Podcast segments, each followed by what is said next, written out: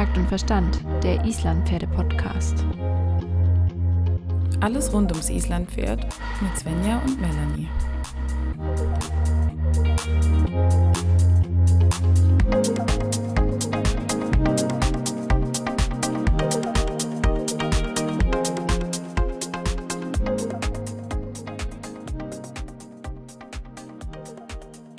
Stell dir vor, es ist morgens und du schaust deinem Podcast-Partner lange und tief in die Augen. Und er schaut einfach nur gleichgültig zurück und gähnt dich an. Und so startet diese Folge heute. Ich bin echt, ich bin schockiert. Melanie, was ist los mit dir? Hängst du in den Seilen? Hast du, hast du gerade er zu mir gesagt? Der Podcast-Partner. Also ich glaube, die, die Gleichstellungsbeauftragte hebt hier den Finger. Okay, ähm, ich fange nochmal neu an. Stell dir vor. Nein. Ähm, ja, ich, ich, bin mir, ich bin mir noch nicht sicher, was diese Folge bringen wird, weil ich habe hier jemanden vor mir sitzen, virtuell natürlich, der ähm, schaut mich mit, mit traurig müden Augen an. Ich weiß nicht genau, was diese Nacht vorgefallen ist, aber du scheinst nicht viel Schlaf bekommen zu haben. Ja, das ist richtig. Ich habe die ganze Woche nicht so viel Schlaf bekommen. Das hat unterschiedliche Gründe. Ähm, unter anderem war mein Kater krank und er brauchte immer sehr viel bemitleidende Worte und Streicheleinheiten, aber es geht ihm jetzt besser. Er liegt hier neben mir auf dem Stuhl. Und ich bin eigentlich bereit, mich mit dir heute über ein richtig, richtig wichtiges Thema zu unterhalten trotz wenig Schlaf Aber möchte Melanie die, die, die wichtigen Themen des, des Lebens besprechen. Das nenne ich mal einen Satz. Nein, nicht die wichtigen Themen des Lebens. Dazu, nein, nein, nein, nein. Das, das Pferdelebens schon. Also ich glaube, ja, wir bleiben beim, bei den wichtigen Themen des Reitens, des Pferdelebens, nicht des allgemeinen Lebens. Okay. Da wären wir ja niemals fertig. Svenja, um welches Thema geht es denn heute? Es geht heute um ein Thema, das uns alle sehr stark tangiert in der Pferdeausbildung, ob wir wollen oder nicht. Wir können uns diesem Thema nicht entziehen. Viele versuchen dieses Thema ähm, ja zu ignorieren und müssen dafür dann einen hohen Preis zahlen. Es geht um ein Thema, das uns alle viel mehr, viel mehr beschäftigen sollte und damit schließe ich uns alle ein. Es geht um die natürliche Schiefe des Pferdes. Oh ja, es ist einfach ein allumfassendes Thema, das, wie du so schön gesagt hast, um das man einfach nicht drum rumkommt, weil es nun mal da ist. Und zwar bei jedem und bei jedem Pferd. Genau, die, die natürliche Schiefe ist bei jedem Pferd und auch bei jedem Menschen da. Das ist vielleicht auch noch ein Faktor, den man erwähnen sollte. Ähm, sie ist mehr oder weniger stark ausgeprägt, je nachdem. Also leider auch noch ein individuelles Ding. Nicht nur, dass es Rechtshänder und Linkshänder gibt, wie bei uns Menschen vielleicht auch, sondern es gibt die eben stärker oder weniger stark ausgeprägt. Genau. Ähm, die natürliche Schiefe zeigt sich eigentlich ganz einfach beim Freilaufen, Longieren oder Reiten, indem man einfach sieht, dass das Pferd eine Händigkeit hat, also sich einfach in eine Richtung besser oder leichter biegt und vielleicht auch einfach im Freilauf schon lieber die eine oder die andere Richtung wählt. So kann man das eigentlich schon ganz leicht, ganz leicht erkennen und, und feststellen. Jetzt ähm, ist das Spannende, dass diese natürliche Schiefe hat nicht nur eine Auswirkung auf den Pferdekörper an sich oder die Form, sondern es geht noch viel weiter. Die natürliche Schiefe die wirkt sich auch auf die Losgelassenheit, also auf den mentalen Zustand des Pferdes und sowas wie den Takt zum Beispiel aus. Ähm, ich weiß nicht genau, kennst du das? Die Losgelassenheit, hast du da schon mal ein Pferd getroffen, was, was durch die gerade richtende Arbeit oder das, das geschmeidigere Fortbewegen dann auch irgendwie cooler geworden ist? Ob ich da schon ein Pferd getroffen habe? Ja, ich habe zum Beispiel Hamel getroffen, so ganz rein zufällig der war schon in der Halle und hat gewartet und wusste nicht, was er tun soll. Und dann habe ich gedacht, ja, dann longiere ich den mal. Ähm, so haben wir uns da getroffen. nee, Hamir hat ähm, eine sehr ausgeprägte Schiefe gehabt von Anfang an. Und bei ihm ist es sehr stark aufgefallen. Ich nehme jetzt nur mal ein Beispiel, den Galopp zum Beispiel im Freilaufen hat man wunderbar gesehen. Ich glaube, es war rechte Hand, ähm, ist er im Prinzip von selber Zirkel galoppiert kleine Zirkel. und linke Hand ist der ganze Bahn außenrum galoppiert. Das finde ich auch schon mal ein sehr schönes Beispiel, ähm, wenn die Pferde so nach innen drücken bzw. nach außen ziehen. Genau. Auch im Freilauf schon. Darauf möchte ich später noch mal ein bisschen genauer eingehen. Aber erstmal möchte ich mit dir das Thema so ein bisschen allgemeiner betrachten. Und nämlich, weil neben dem Mentalen, also dass das Pferd zum Beispiel mit der Arbeit cooler wird. Also ich weiß nicht, es gibt ja immer diese typischen, diese nervösen, zuckigen, schreckigen Pferde. Da kann es tatsächlich sein, wenn sich der körperliche Zustand verbessert, ich erkläre auch gleich noch warum, kann auch der mentale Zustand besser werden. Und die Pferde werden insgesamt cooler, weniger schreckhaft, weniger schwierig, weniger widerspenstig, mag ich ja überhaupt nicht das Wort, aber ähm, der allgemeine ja, Trainings- und Handlingzustand kann sich stark verbessern, wenn man auf die körperlichen Probleme der Pferde eingeht. Und eben auch bei uns Gangpferden, genau. bei den Gangpferden, auch ein ja. ganz großes Thema ist der Takt. Weil auch der ist anders. Zum Beispiel, wenn man jetzt ein Pferd hat, was gleich viel Tölt wie Trab hat, was eigentlich ungefähr das Ideale ist, in dem Falle, ähm, und das Pferd quasi Schwierigkeiten hat zu traben auf einer Hand, kann man das auch schon schön erkennen. Also wenn du jetzt ein Pferd hast, was ungefähr gleich viel Trab wie Tölt hat und du das auf einer Hand longierst und es da gut in den Trab findet und sicher trabt im, im Longieren oder im Freilauf zum Beispiel und auf der anderen Hand wechselt es immer wieder in den Tölt. Allein daran kann man auch schon die Schiefe erkennen, so ein bisschen. Nur so als Idee. Wenn man jetzt nicht den Extremfall hat wie Hamel, der ganz eindeutig sich besser in eine als in die andere Richtung bewegen kann. Das ist auch eine Sache, die den Takt auf jeden Fall stark beeinflussen kann. Genau. Ähm, da hattest du jetzt gerade noch schön erwähnt, dass eben das so ein bisschen auch was mit der Schulter zu tun hatte. Und die natürliche Schiefe des Pferdes hängt nämlich stark auch mit der Schulter zusammen. Hast du da eine Idee, auf was ich da hinausziehen möchte? Ich glaube nicht. Sie guckt mich gerade ganz fragend an. Wie ein großes Fragezeichen. Worauf ich hinaus möchte, ist, dass die Pferde ähm, haben quasi immer eine Schulter, auf der sie mehr hängen. Sage ich jetzt mal so ganz negativ. Das bedeutet, sie haben eine starke Schulter, die sie gerne einsetzen, auf der sie stehen, und eine, ja, weiß nicht, nennt man das schwache Schulter? Ich habe keine Ahnung. Aber auf jeden Fall dieser Begriff starke Schulter ist ein stehender Begriff. Ähm, das bedeutet einfach, dass sie das Vorderbein stärker belasten und mehr nutzen als ähm, zum Beispiel weiß nicht, das rechte mehr benutzen als das linke. Wodurch sie. Das ist ja wie bei uns eben der Rechts- oder Linkshänder. Ja, genau. Das sagt man ja bei den Pferden dann genauso. Genau. Na, die starke Schulter ist im Prinzip die Hand, mit der das Pferd mehr tut. Genau, also wenn jetzt ein Pferd. Ist ja, sorry, erklär weiter. Wenn jetzt ein Pferd. Ne Nein, das ist im Prinzip die Schulter, die dem Pferd Halt gibt. Genau. Und deshalb fällt das auch Absolut auf richtig. diese Schulter. Absolut. Wenn ein Pferd jetzt zum Beispiel linksrum sich leichter tut in der Biegung, dann hat es eine rechte starke Schulter, auf die es sich abstützen kann. Und wenn du dieses Pferd jetzt rechtsrum nimmst, wird es immer Schwierigkeiten haben, weil es jetzt auf einmal die, die, die weniger starke, die äußere Schulter quasi mehr belasten müsste. Als Stützende. Genau, müsste, und, ja. und, als Stützende. Und das ist eben das Problem. Genau.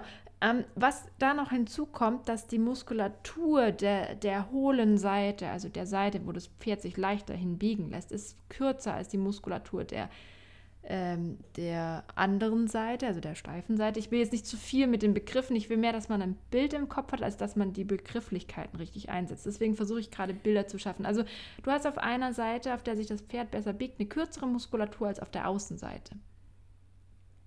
Als Bild finde ich immer die Banane perfekt. Genau. Die Banane hat ja auch eine, eine, eine Innenseite, die kurz und gebogen ist und eine Außenseite, die länger ist. Und genau das Gleiche kann man jetzt mal so grob sagen, passiert auch mit der Muskulatur. Und dieses dem Pferd beibringen, sich in die andere Richtung, also die andere Banane zu machen, erfordert extrem viel von der Muskulatur, und, und dem Körper des Pferdes, weil das Pferd quasi die, die Außenseite jetzt länger machen muss, die eigentlich verkürzt ist. Und deswegen darf man nicht ungeduldig sein und das Pferd quasi da reinpressen. Weil eine Mus genau. Muskulatur muss man sich Man kann sich das ja bei sich selber auch genau. ähm, vorstellen. Wenn ich jetzt Dehnübungen mache, also diese ganz einfache Dehnübung, man stellt sich geradbeinig hin und beugt den Oberkörper runter und versucht mit den Händen am Boden anzukommen. Ähm, Die einen können das besser, die anderen weniger. Ich kann das zum Beispiel nicht gut. Und wenn man das macht, tut das beim Dehnen erstmal super weh. Und genau. es ist auch eine gewisse Anstrengung. Und wenn da jemand jetzt herkommen würde und mich einfach runterdrückt, ja, dann würde ich erstmal komplett gegendrücken, weil ich kann das ja gar nicht körperlich umsetzen. Und genau so ist es mit der Muskulatur beim Pferd auch. Und deshalb lässt es sich eben auf der einen Seite besser biegen oder man hat das Gefühl, die Biegung funktioniert besser als auf der anderen Seite, weil es viel schwieriger ist, eine verkürzte Muskulatur zu dehnen, als eine, die eh schon länger ist als die andere Seite. Ist jetzt natürlich stark abgekürzt, weil Faszien auch noch eine Rolle spielen und und und, aber ich wollte jetzt eben gar nicht so erstmal nicht so tief in das Thema gehen, sondern mir ist es wichtig, dass man ein ganz klares inneres Bild bekommt dass man auch viel, viel geradliniger seinem Pferd quasi Übungen, Übungen oder Fragen stellen kann, die es umsetzen kann und halt auch sich im Klaren ist, okay, das Pferd kann einfach nicht so schnell von einem Linkshänder zu einem Rechtshänder umschalten, sondern das muss wohl gelernt sein. Und dafür fand ich sehr spannend, hat mir mal eine Trainerin den Tipp gegeben, wärme dein Pferd auf der Seite auf, wo es gut geht, weil dann ist die Muskulatur schon mal warm und die schlechte Seite funktioniert dann vielleicht besser, als wenn du gleich mit der schlechten anfängst. Und Klar, es ist logisch, Melanie nickt zustimmend und sagt, ja, das habe ich schon tausendmal gehört, das ist auch vollkommen richtig, aber da wird es einfach nur noch mal logischer und klarer, weil dann die Zusammenhänge einfach passend sagen. Ja klar, warme Muskulatur ja, genau. tut sich leichter, sich, sich in mögliche Richtungen zu bewegen, als Muskulatur, die kalt und steif ist. Das ist einfach total logisch, aber so, so kommt das Ganze, glaube ich, in ein großes, ganzes Bild, was wir auf jeden Fall brauchen, um die Pferde ganzheitlich trainieren zu können. Aber warum müssen wir denn jetzt an dieser Schiefe arbeiten? Also was ist denn das Ziel? Warum machen wir das denn überhaupt? Genau, also wenn wir die natürliche Schiefe des Pferdes nicht, ja, quasi bekämpfen, finde ich immer so ein bisschen. Das, das klingt so, es klingt so extrem. Wenn wir die nicht korrigieren, dann ähm, können, kann das vielfältige, vielfältige Probleme nach sich ziehen. Also das ich vielleicht fange ich mal so an. In der Natur ist die, ist die Schiefe kein Problem. Deswegen heißt es auch natürliche Schiefe. Es ist was total Normales, was vorkommt. Wenn das Pferd im Freilauf geradeaus läuft, hat diese natürliche Schiefe erstmal nicht so viel Einfluss. Das Problem kommt erst, wenn wir anfangen, das Pferd auf der gebogenen Linie vermehrt zu arbeiten. Also das in der Halle reiten, auf dem Zirkel longieren und so weiter. Genau da fangen dann an, Kräfte zu wirken, die jetzt im geraden Freilauf vielleicht nicht so stark wirken. Und ähm, genau. Und quasi werden die, der, wird der Bewegungsapparat übermäßig stark belastet, wenn ähm, das Pferd in der Kurve, in die Kurve geht. Einfach, das ist physikalisch, hat mit Fliehkräften und so weiter zu tun, will ich nicht weiter darauf eingehen. Kann jeder gerne mal ausprobieren, wenn er um die Kurve rennt. Ist was anderes, als wenn man geradeaus rennt. Jetzt ist der Punkt, ähm, wenn man diese natürliche Schiefe eben nicht korrigiert, dann ähm, kann es eben zu Fesselträger- oder Sehenschäden kommen. Es kann, die, können diffuse Lahmheiten, die meistens aus der Schulterregion kommen, auftreten, wo der Tierarzt auch immer nicht so genau weiß, wo die herkommen. Es können Rückenprobleme und Blockaden entstehen, Muskelverspannungen. Die Pferde können anfälliger für Arthrose werden. Sie haben zum Beispiel asymmetrische Hufe. Einer ist kleiner als der andere, breiter, steiler, wie auch immer, kann alle möglichen Ausformungen haben oder schief abgelaufene Hufe. Sie ähm, zum Beispiel sind sie nicht rittig. Das ist auch ganz oft so, dass man das Gefühl hat, das Pferd ist irgendwie nicht rittig, das ist nicht durchlässig. Da kommt man nicht mit den Hilfen durch. So ganz typische Aussagen, die man hört. Das ist eben auch ganz oft aufgrund fehlender, mangelnder Gymnastizierung und gerade Richtung. Und ähm, du hast gerade gerade Richtung gesagt. Ja. Und eigentlich ist ja gerade Richtung das oberste Ziel der Reiterei. In der Skala der Ausbildung auch. Um ja. das Pferd gesund mhm. erhaltend reiten zu können. Und genau deshalb machen wir das Ganze ja, um das Pferd gesund erhaltend reiten zu können. Und deshalb müssen wir es gerade richten. Genau. Um Weil, wie du gesagt hast, wenn ein Bein permanent zu viel Belastung hat, dann ist es ja logisch, dass die Sehnen überbelastet werden oder eine Arthrose schneller entstehen kann oder was auch immer. Ja. Genau, das, das hast du sehr Oder gut gesagt, ja.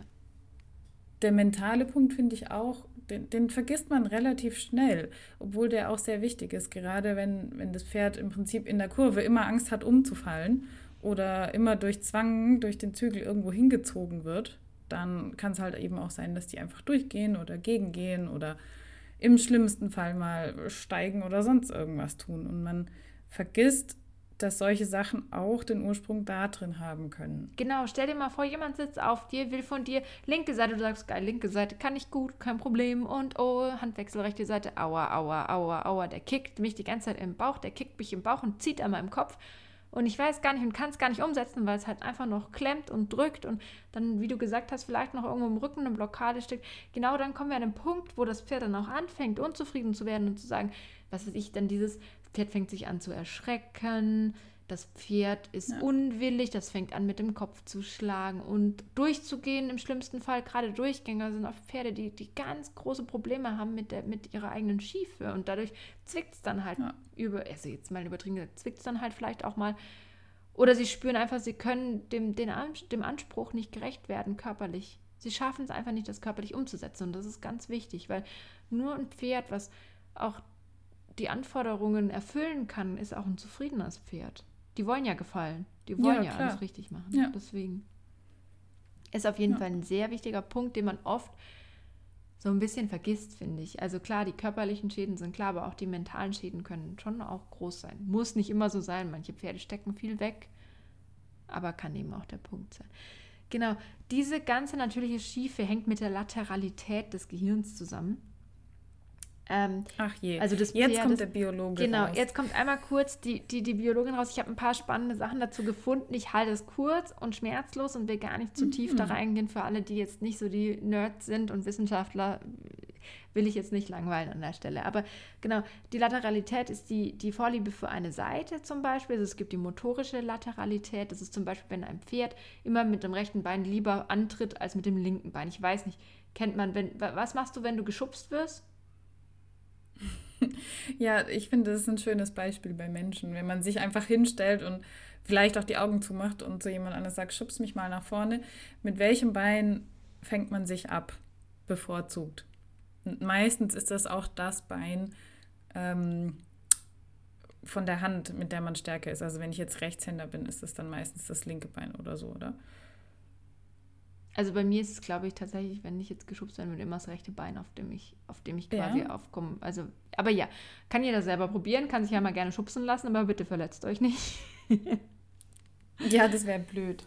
Nein, genau, und, aber es ist noch spannend, weil das ganze Thema geht noch weiter. Es gibt nämlich zum Beispiel auch noch die sensorische Lateralität. Das bedeutet, wenn ein Pferd jetzt ein Geräusch hört, dann nimmt es zum Beispiel das Geräusch eher mit dem rechten Ohr wahr und dreht eher das und möchte bevorzugt mit dem rechten Ohr und so. Also es gibt auch da eine Lateralität. Und ähm, es ist wirklich extrem, extrem spannend, weil das Ganze geht jetzt noch weiter. Melanie guckt schon gelangweilt. Sie hofft, dass mein Vortrag bald aufhört. Nein, ich bin überhaupt nicht gelangweilt. Es gibt, ich finde das ähm, sehr spannend. Also du musst dir vorstellen, die rechte Körperhälfte wird von dem linken Gehirnteil gesteuert und die linke Körperhälfte vom rechten Gehirnteil. Das ist ein bisschen confusing. Ich weiß nicht, was die Natur sich dabei gedacht hat ähm, Hauptsache damit wir was haben, worüber wir nachdenken können. Und es ist so, in, in der linken Hirnhälfte ähm, werden zum Beispiel mehr die rationalen Entscheidungen getroffen und in der rechten Hirnhälfte mehr die emotionalen. Und man hat tatsächlich da einen Zusammenhang gefunden über ähm, Pferde, die zum Beispiel rechts betont oder links betont sind und der rationalen und der emotionalen Entscheidungs- ähm, Steuerung sozusagen. Es ist total spannend. Und man hatte eben da auch, und das ist wirklich mit Studien belegt, und ich habe erst gedacht, das hört sich total nach irgendwie Voodoo an, aber es ist wirklich so, ähm, dass Pferde, die lieber rechts antreten, sind optimistischer und gehen neugieriger auf Neues zu. Und das fand ich total spannend, weil eben die, die, diese Händigkeit und die, das Hirnareal da miteinander zusammenhängen und diese Pferde dann quasi betonter sind auf diese Hirnhälfte. Also du musst immer überlegen, immer die, die andere Hirnhälfte, das ist ja eben überkreuzt. Und mhm. ähm, das ist eine Studie aus 2018 von Ma, Farmer und Krüger, kann man sich gerne auch einfach mal raussuchen und das nachlesen. Fand ich auf jeden Fall so einen kleinen spannenden Einwurf, dass es da wirklich sehr weitgehende Zusammenhänge gibt zwischen der Händigkeit und auch so ein bisschen der, der emotionalen Komponente. Ähm, genau, und dann gab es noch eine andere Studie, die hat herausgefunden, dass Pferde eher vor Dingen scheuen, die sie mit dem linken Auge wahrnehmen.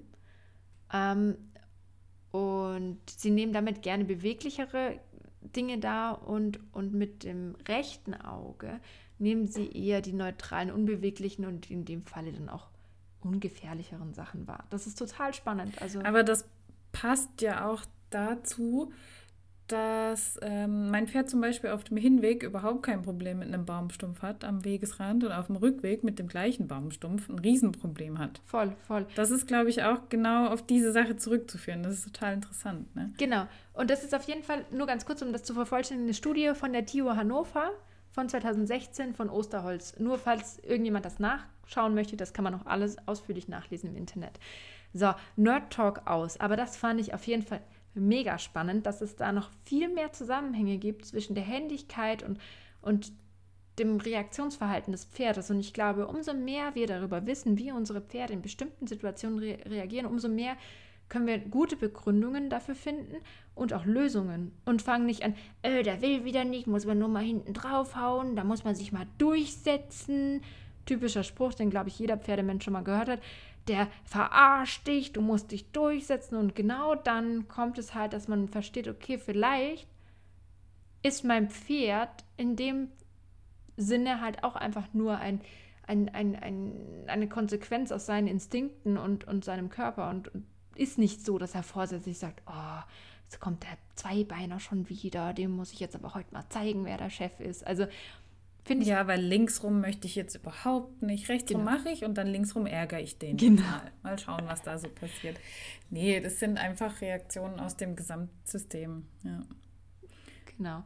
Und wenn man jetzt die natürliche Schiefe im Pferd genauer betrachtet, ist es so, dass der Schulter und der Beckengürtel stehen nicht parallel. Also die Vorhand und die Hinterhand, die treten quasi nicht in die gleiche Spur, um es mal einfach zu sagen. Es ist immer ein bisschen schwierig, das zu verstehen. Hast du da eine Eselsbrücke oder irgendwas, wie du dir das vorstellst, so ein inneres Bild? Hey, pf, Eselsbrücke. Ich habe mal irgendwo gelesen, die Sache mit dem Einkaufswagen. Ähm, der Einkaufswagen hat ja auch vier Räder.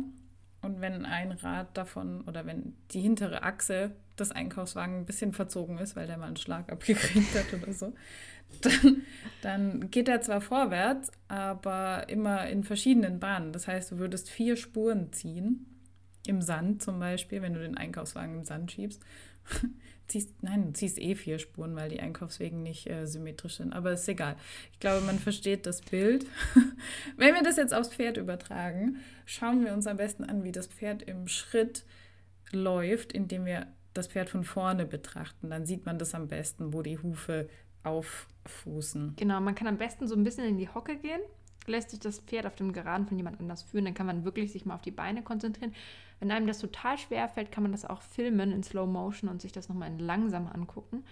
Und da ja. kann man dann schon ganz, also ich glaube wirklich, dass es ka kaum ein Pferd gibt, was von sich aus schon wirklich in die Spur tritt, ohne dass du da wirklich mit gutem mhm. Training was machst. Also es ist normal und es ist auch, es ist einfach ein Ding, dass das haben wir, damit müssen wir einfach lernen umzugehen und dann ist es auch kein Problem. Aber das finde ich, da muss man wirklich seine eigene, sein eigenes Auge und seine Aufmerksamkeit schulen.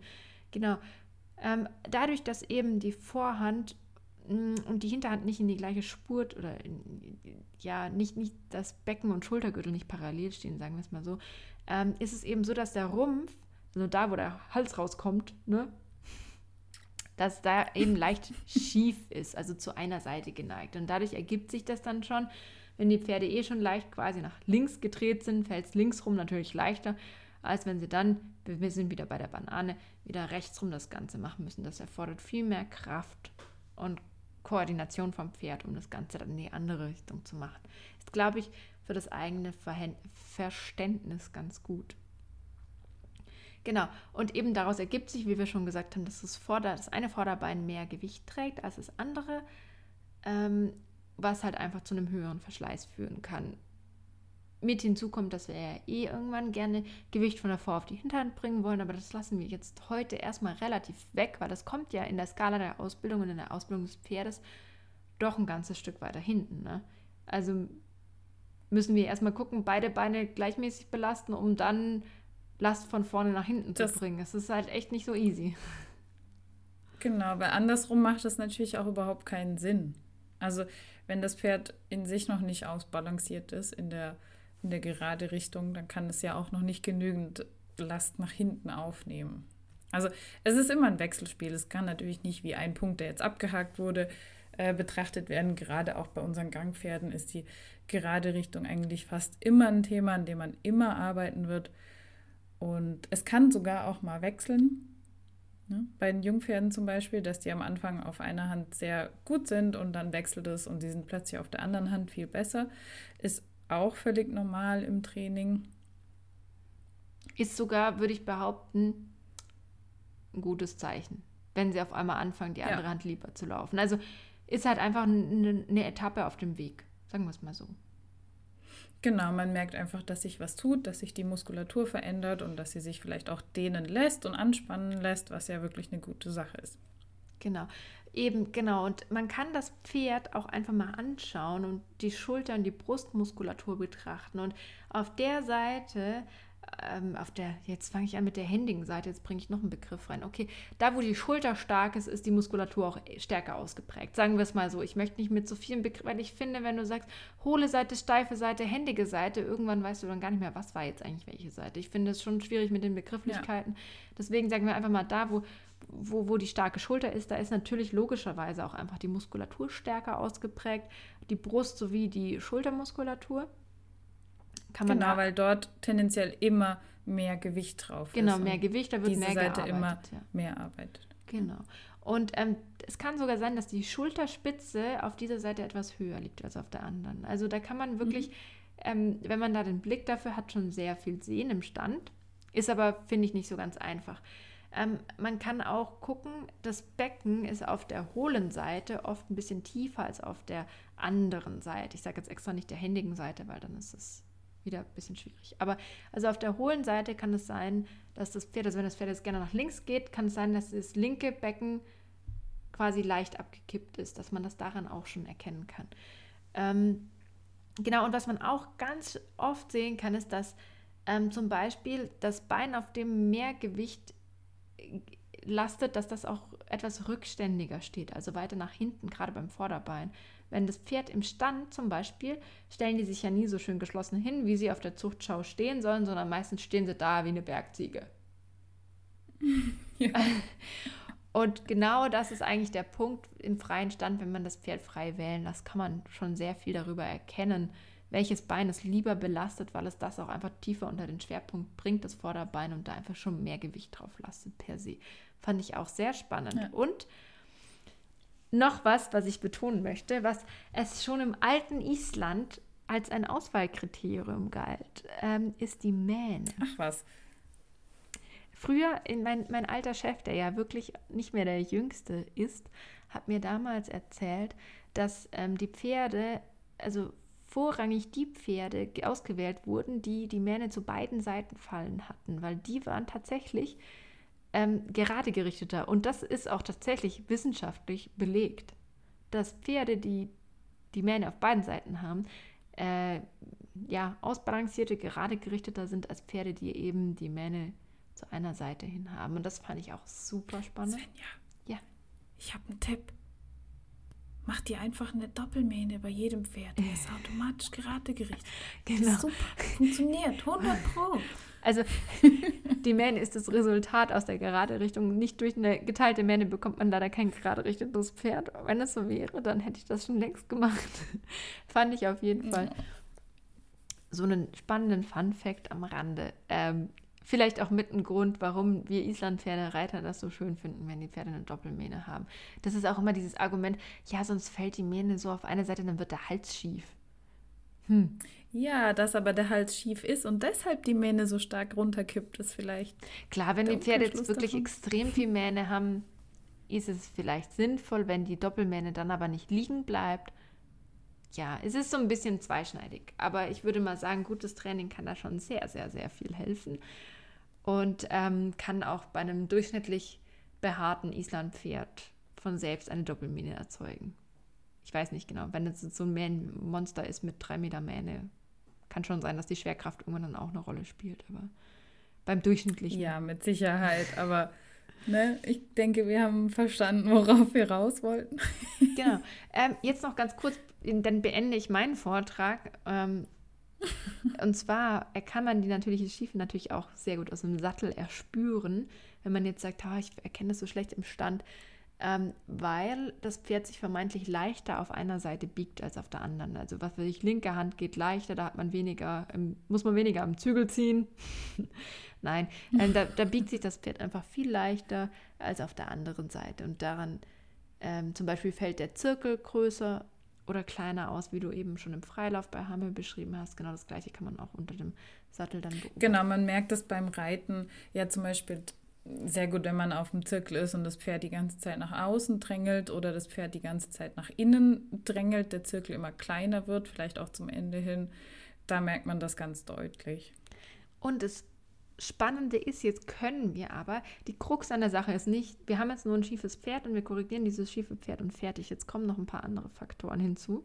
Und zwar, die äußeren Faktoren können natürlich die Schiefe des Pferdes auch noch beeinflussen. Und da spielt zum Beispiel der schiefe Reiter auch noch ein ganz, ganz großer Punkt äh, oder ist, äh, spielt eine Rolle, dass er natürlich das Pferd dann auch noch schief machen kann. Das bedeutet, wenn beide auf der gleichen Seite schief sind, ist eher schwierig. Ja. Wie sieht es denn bei dir aus? Bist du schief? Ich bin super schief. Ich bin super schief, aber deswegen habe ich jetzt auch beschlossen, meine Schiefe in Angriff zu nehmen und mehr Ausgleichssport zu treiben, um genau diese auszu auszumerzen. Und davon werdet ihr auch noch mehr hören auf Instagram in den nächsten Tagen.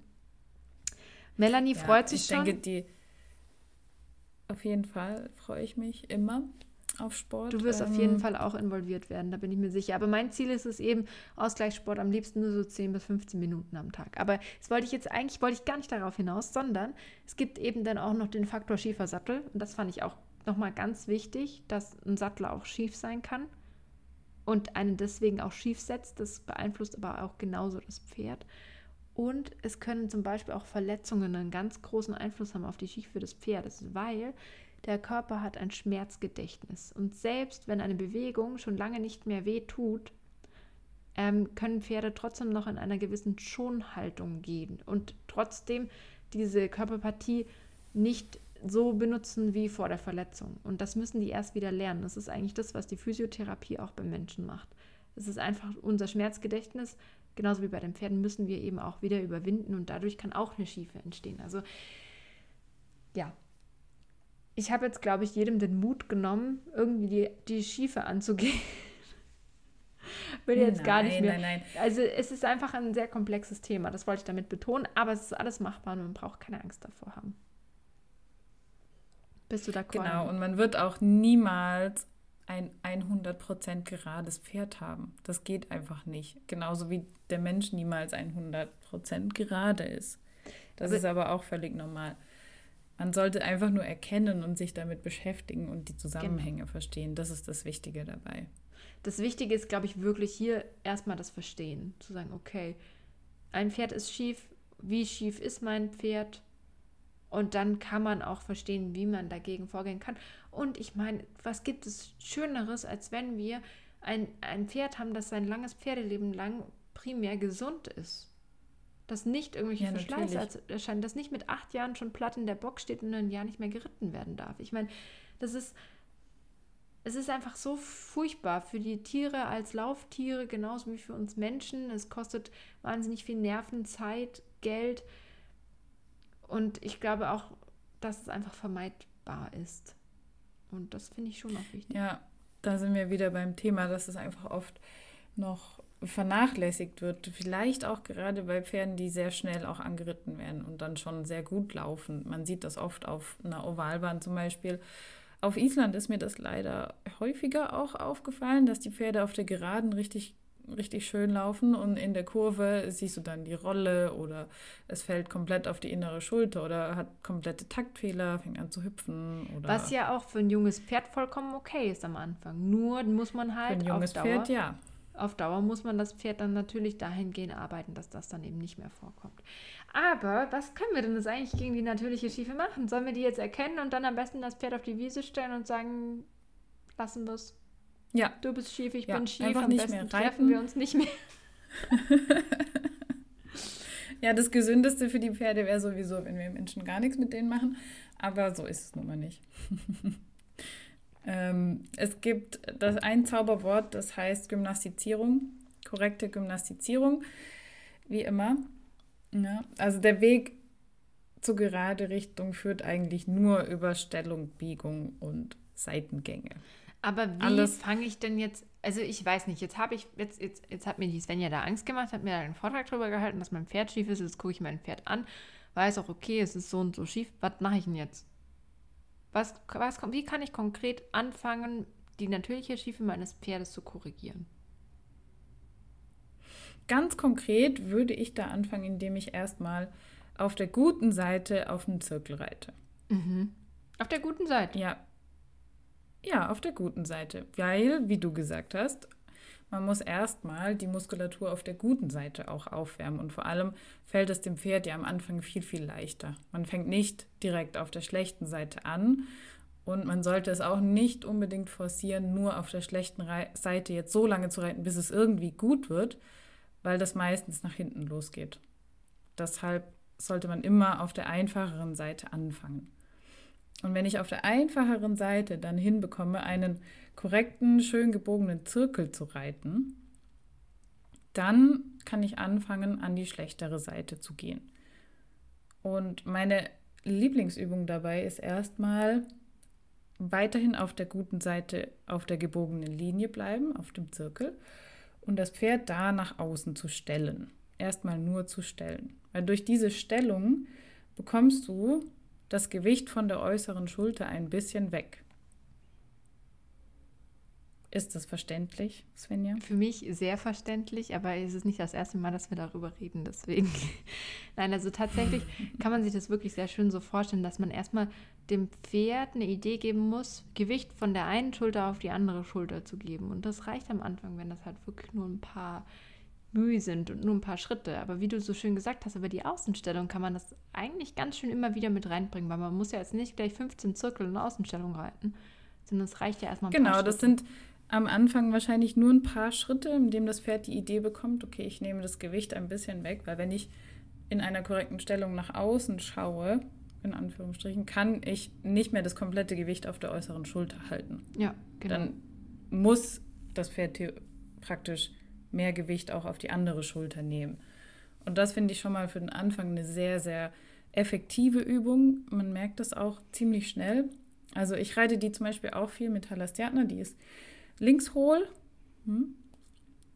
wie wahrscheinlich äh, sehr viele Pferde. Ähm, und dann reiten wir erstmal linke Hand. Erstmal mit Innenstellung, ganz normal, schöne Biegung und dann ein bisschen nach außen stellen.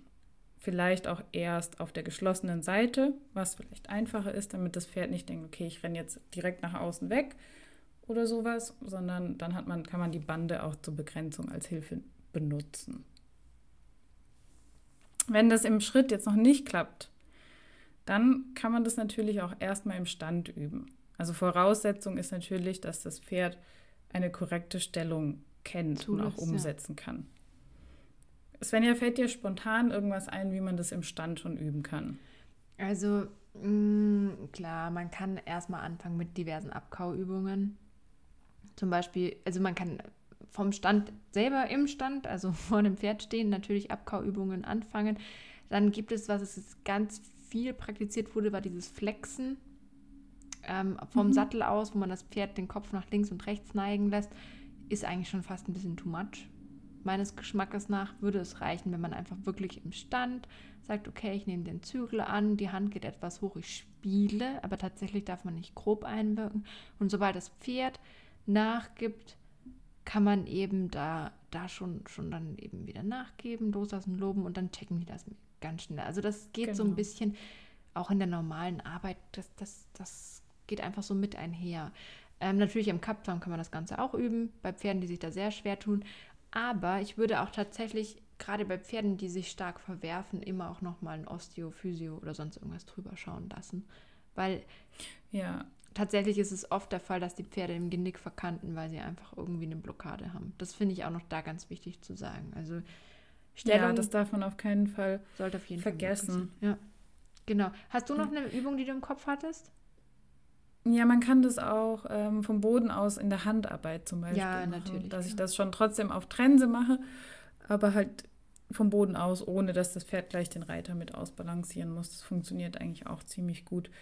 Und vielleicht noch als Tipp, also es ist ganz wichtig, dass die Hand eben nicht nach außen zieht und vor allem auch nicht rückwärts einwirkt, sondern wenn ich eine Stellung möchte, dann nehme ich die Hand eher ein bisschen nach oben und gebe leichte Impulse eher nach oben als nach hinten, weil das Gebiss dann auch mehr auf die Maulwinkel wirkt als auf die Laden. Und das animiert das Pferd eher nachzugeben, als wenn ich Zug auf die Laden habe. Da hast du eher das Gegenziehen zum Beispiel fürs Verständnis ist auch, ich finde den Begriff Aufwärtsparade eigentlich ganz gut, weil es auch ein bisschen voraussetzt, dass du den mhm. Körper auch mitnimmst. Also nicht, dass du nur am Gebiss ziehst, sondern auch ein bisschen den gesamten Reitersitz nutzt.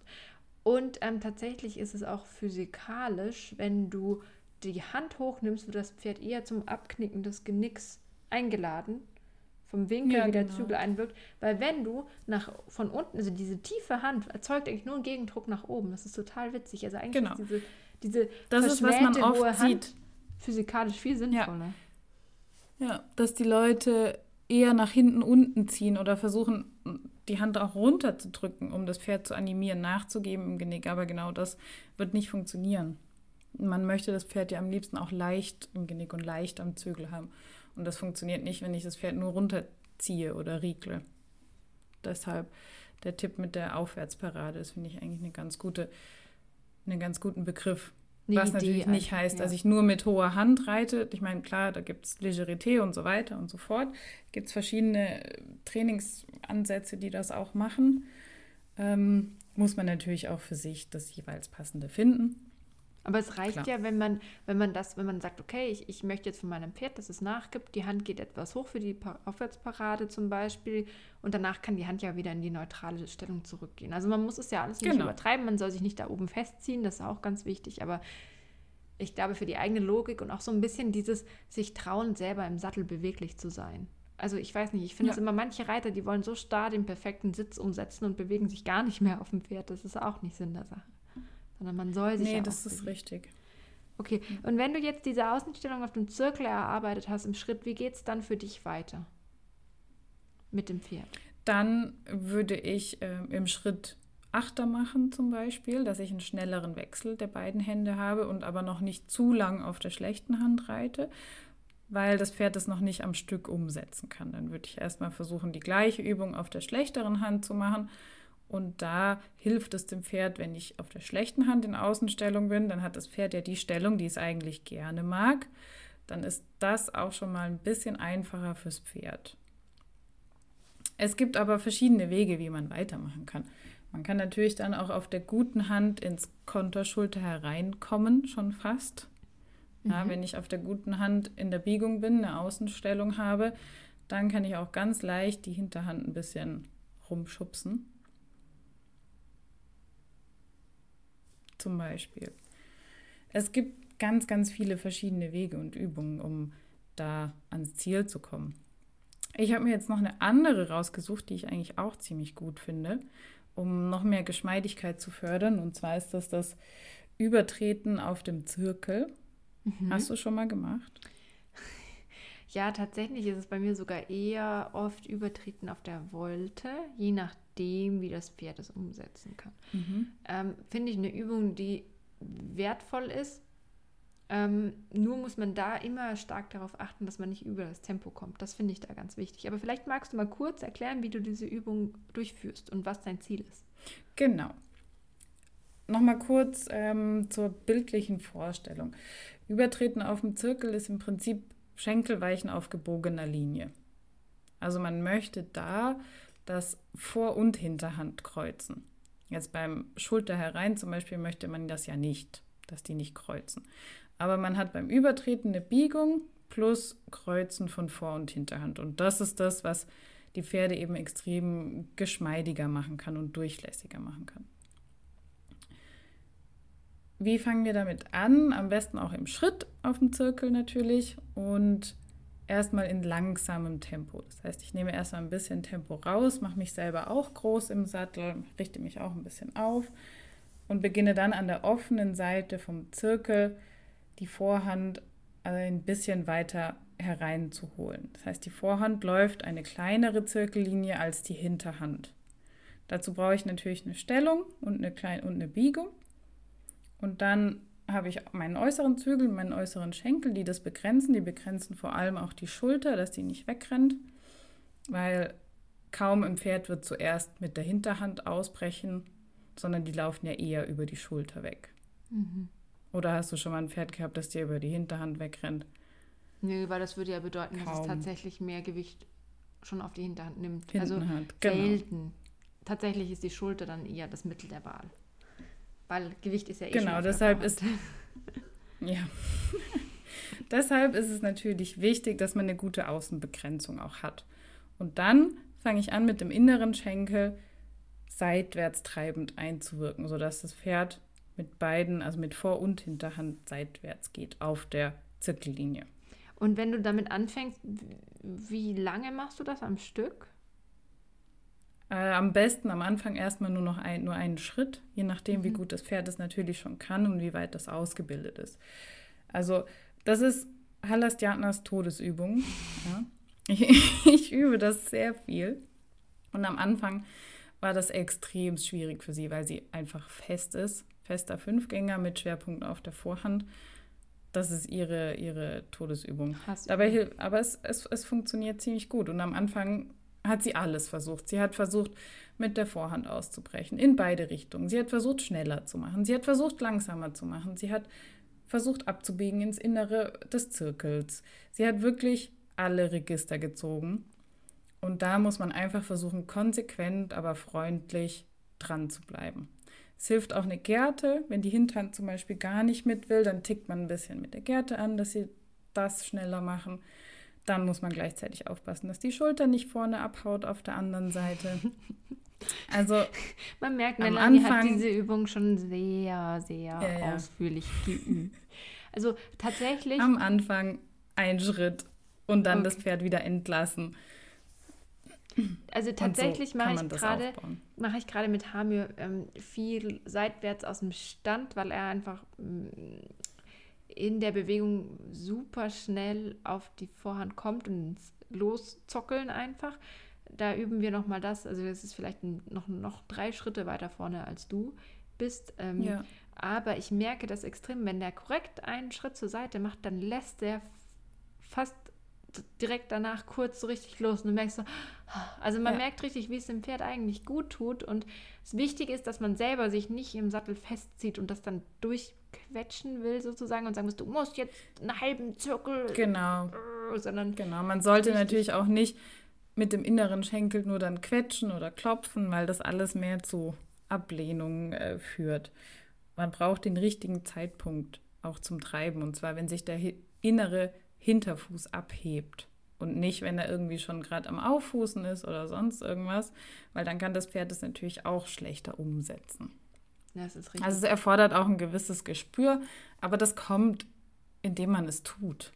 Ja, ich, ich fand, was mir da so als Gedankenstütze ein bisschen geholfen hat, war, ähm, also wenn du, wenn du auf dem Pferd sitzt im Schritt, dann pendelt der Bauch hier so ein bisschen rechts nach links, rechts nach links. Und eigentlich musst du dir vorstellen, dass du jetzt diese Pendelbewegung mit dem Bauch, du willst sie nicht verstärken. Also du willst nicht noch nachtreiben, wenn der Bauch quasi, wenn das linke Bein schon so unter den, so, ja, nach, nach Mitte, Richtung Mitte schwingt, willst du da nicht nachtreiben, sondern du willst dann eigentlich mit dem rechten schon ein bisschen gegenwirken, dass dieses krasse Schwingen so ein bisschen weniger wird und das Pferd mehr dazu kommt, ja. so ein bisschen gesetzter zu laufen. Ich glaube, so kann man sich genau mehr Last aufnimmt. So, so, ja. so ein bisschen ja vorstellen und üben und das ist was, was man einfach, also da, da kriegt man am Anfang Knoten ins Hirn. Ich musste dann doch leichte Aufwärtsparaden geben und leicht traben ja. und richtig. Und ich dachte mir so, scheiße, ich kann gar nicht. Ja, genau, im Schritt geht es ja noch, aber der nächste Schritt wäre, das Ganze dann im Tölt oder Trab zu machen. Mhm. Dann wird es schon anspruchsvoll, ja. Ja, weil da muss man auch einfach schneller werden. Ja, da, da muss, muss man eben, da kommt man wieder zu dem Punkt, wo man sagt, man muss auch an sich selber arbeiten, deswegen muss man Ausgleichssport machen, seine eigene natürliche Schiefe bekämpfen, ja, seine ja, ich hab's verstanden, erhöhen. Svenja. du möchtest Sport machen, das ist doch schön, dann mach das doch. Wir müssen für unsere Pferde auch besser werden, nicht nur die Pferde für uns. Das, das ist, ist wichtig, natürlich. Natürlich. Wichtig ist zum Beispiel auch noch, was oft passiert, gerade in solchen Sachen, wenn man sich selber verkrampft, dass man ähm, die Gewichtshilfe auch verändert und dann aus Versehen in der Hüfte einknickt oder viel zu sehr innen sitzt, obwohl man bei der Übung auch eher das Gewicht mittig halten sollte. Ne? Also es, es spielt alles zusammen. Wie immer, Reiter muss genauso an sich arbeiten wie das Pferd oder wie am Pferd arbeiten. ich finde es schöner, wenn wir alle zusammen an uns arbeiten. Ja, vielleicht, ähm. vielleicht sollte man das mehr so sehen. Wir alle sollten an uns arbeiten und vielleicht wir nicht zu sehr nur an den Pferden. Und ja, genau, genau. Ja, wow, schön ja. gesagt.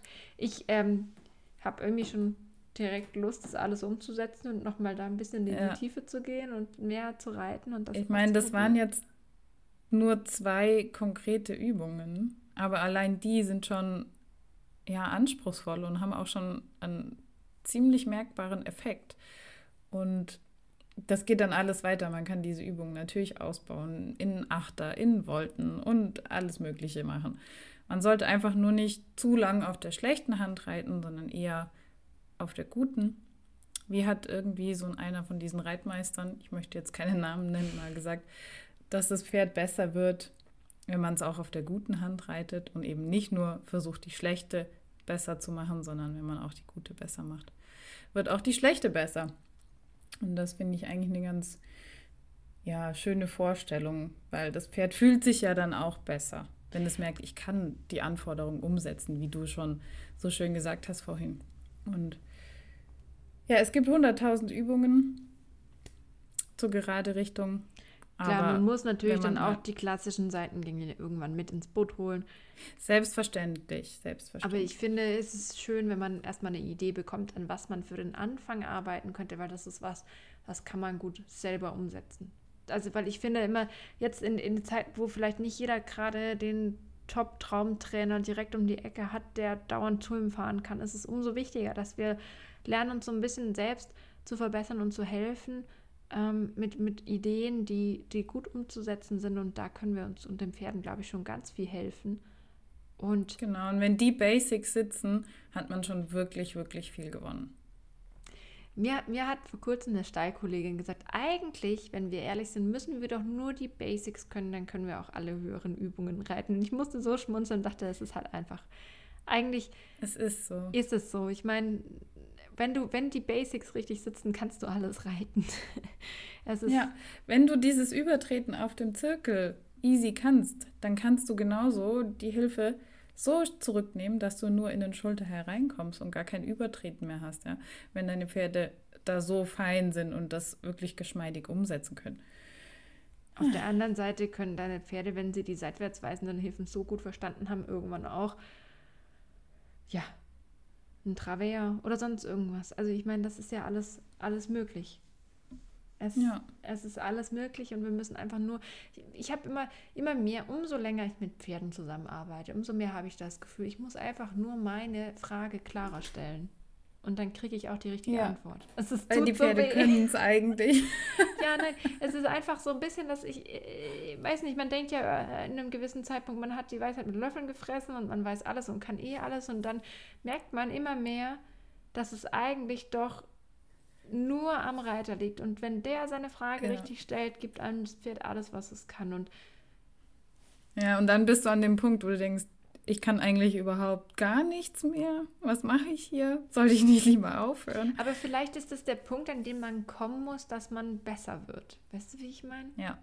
Weil das ja, ist natürlich, ja weil du musst einen Ausweg finden. Genau. Weil aufhören ist halt keine Option. Aufgeben also ist für mich Option. das haben wir, haben wir schön gesagt. Und ich finde, dabei sollten wir es ja. jetzt mal belassen.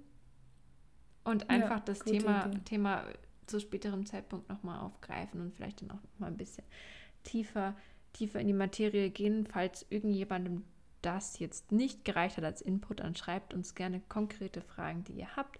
Ihr dürft uns auch gerne davon berichten, wenn ihr das ausprobiert habt und eine Veränderung bei eurem Pferd festgestellt habt, sowohl im negativen als auch im positiven. Ich finde das immer auch sehr, sehr spannend.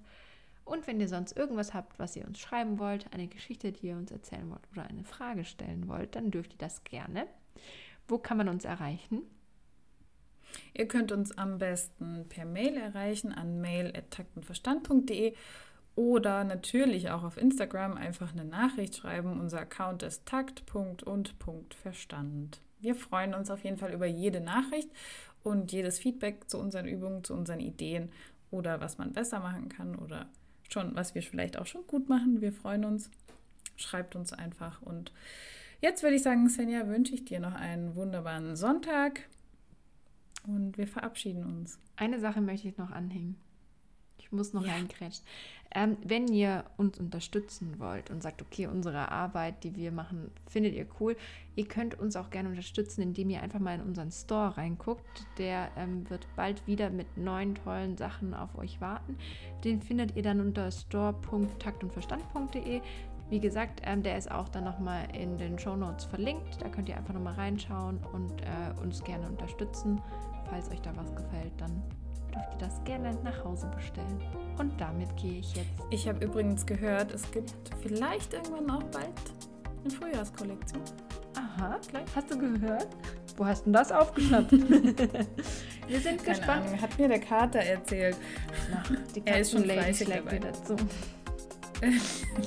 ja, ähm, genau. Schaut einfach vorbei und wir, wir melden uns dann sehr bald wieder und haben noch, noch ein paar spannende Sachen. Ich freue mich schon mega auf die nächste Folge. Die wird so spannend. Ja, ja das wird super. Mach's gut. Tschüss.